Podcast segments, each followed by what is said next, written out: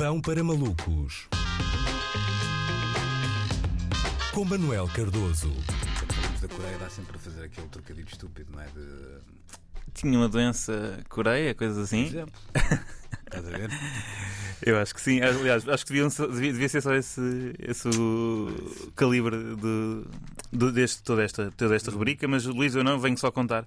Venho só contar eh, esta novidade. Eu finalmente visionei a série Squid Game e, e estava-me a sentir já eh, condenado ao ostracismo, é? Porque eu tenho, não sei se, se quem não viu, se existe alguém que nos está a ouvir eh, que ainda não viu a série, mas eu tenho a sensação de que fui o último, o último habitante de toda a Eurásia a acabar a primeira temporada do fenómeno sul-coreano. Estava-me a sentir mesmo, mesmo de fora e olha, acho que resultou. Resultou. eh, estou muito zangado com o capitalismo tardio. Estou realmente agora, estou mesmo zangado, que aliás é um termo que se usa eh, muito agora, capitalismo tardio. eh, e se o capitalismo for como as sardinhas, em que as que vêm mais tarde vêm mais, mais gordinhas, mais saborosas, claro, não estamos assim tão mal. E de facto é uma série que faz uma crítica feroz ao capitalismo, ou seja, perfeitamente apropriada para visionar durante aquela mísera hora do dia dedicada a fazer as coisas de que gostamos que o modo de vida capitalista nos dá como esmola, não é? É pá, que dia de trabalho intenso, só se estourar o tempo que tenho antes de ir dormir a ver uma série que, exacerba as consequências de entregarmos cor e cabelo só para poder pagar as dívidas. É sempre, é sempre giro, não é? Uma empresa capitalista a capitalizar a crítica ao capitalismo, não é? No fundo, hum, o capitalismo é uma espécie de, de um bebê de dois anos, não é? Pega em tudo, mesmo aquilo que o pode magoar, ah, e faz disso um brinquedo. E eu, eu tenho de admitir. Estive ligeiramente reticente em ver esta série e atenção, eh, eh, por ser coreana, tive, tive algumas reservas. Mas atenção, não tem nada a ver com racismo de streaming. Isto não é racismo de streaming. Simplesmente eu costumo ver várias séries na Netflix. Várias séries na Netflix que são faladas em inglês. E vês sem legendas que é para ter. a- Não, eu vejo com Ah, legendas, ok. eu vejo com legendas, mas como tive inglês na escola, eh, consigo entender que as legendas da Netflix têm o mesmo rigor linguístico de um jovem universitário a tentar engatar uma estudante de Erasmus, não é? É sempre é o actually como atualmente, o pretend como pretender, ou eh, eh, cops como chuis, não é? Que é o, que é o pior, sim, sim. Acho que, que há uns anos não consigo precisar o canal, mas é um canal. Pá, não era o E! Entertainment, mas era um canal eh, de cabo perdido, alguns. Eh, e eu assisti isto, tenho uma pena imensa de não ter tirado, uh, puxado a box atrás de tirar uma fotografia. Tradução de Jude Law. é isso mesmo que estás a pensar. Judelei. Não, não, a lei judaica. Leis- Aconteceu. Jude, ok, ok. Isso acho que é noutra língua, não é? Ju- Foi um- exatamente. Eu também lembro-me de ouvir uma história que era. eh, penso que era Arnold Schwarzenegger ou assim que dizia Don't bullshit me e aparecia Não me borres.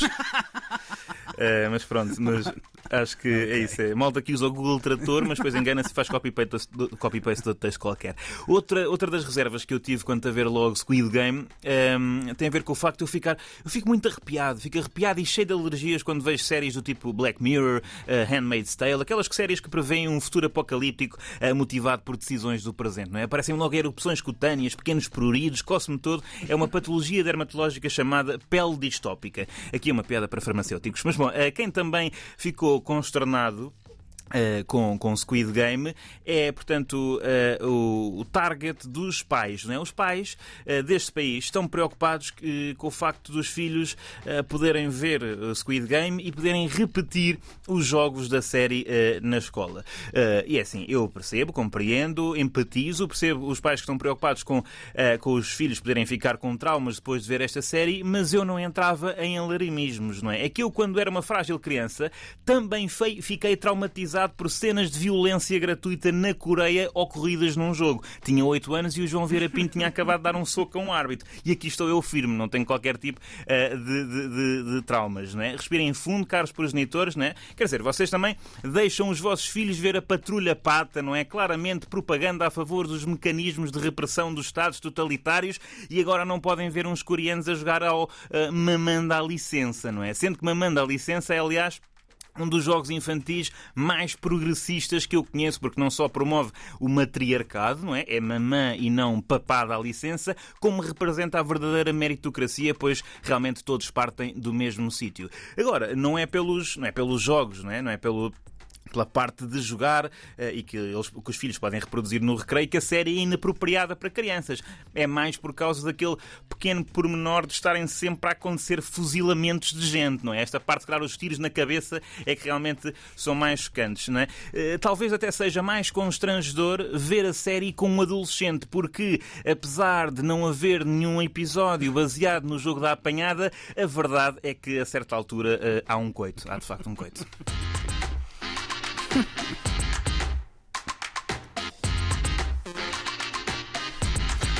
Bom, entretanto, Squid Game, que curiosamente até uh, na tradução original não é Squid Game, para não, é Round 6 ou. Não, não, não investiguei isso. Do género, salvo erro, que não é, não é o nome original em todos os países. Já se tornou a série mais vista de sempre. Há um pormenor delicioso que é há um número de telefone na série que, pelos vistos, uh, era real. Existe? Existe. De um senhor coreano? De uma senhora coreana, senhora coreana. que foi chateada milhões de vezes. E agora a Netflix comprometeu-se a editar todos os episódios para. Epá, coitada do, da pessoa que trabalha em motion graphics, hum, né? Coitada da senhora que teve Também, que também, com... mas são as duas piores pessoas neste momento. Pronto. E creio que já se tornou a série mais, mais vista de todo sempre na plataforma. Embora no Tio já lia que já há outra que vai ultrapassar, não sei o quê e tal. Gostam muito de números os senhores da Netflix. É, e o que é engraçado é que. Hum, a série, e eu não vi a série, portanto estou a falar, portanto não és tu o último cidadão da Eurásia que não viu a série, um, não vi a série, mas é interessante porque a série esteve 10 anos uh, no forno. É isso, é isso. E agora isso... parece mais atual do que provavelmente se tivesse tido, sido feito há 10 anos. É uma, lá é? está, é realmente o senhor prevê, prevê, hum. prevê as coisas, por isso é que ele está realmente tão uh, consternado com esta ideia de lhe encomendarem uma segunda série, não é? porque em princípio as pessoas não esperam 10 anos pois. para uma segunda temporada. É verdade, ele se deixa estar, pronto. Mas, mas sabes que eu acho que na Coreia não foi tão bem recebida. A série não foi tão bem recebida. Porque será? porque, porque será? Depois, não, é? não, é? não sei. Eu não tenho ideia também daquilo ser assim um espaço tão plural de discussão. Quer dizer, até, até a Coreia do Sul. Não, do Sul sim, mas, sim, sim, mas claro, como aquilo é, parece estar a retratar a Coreia do Sul capitalista como um, portanto, um, um beco sem saída, talvez. é, pá, se calhar é, é pior lá em cima. Sim, lá em cima é um bocadinho pior. Sim, é, é, é.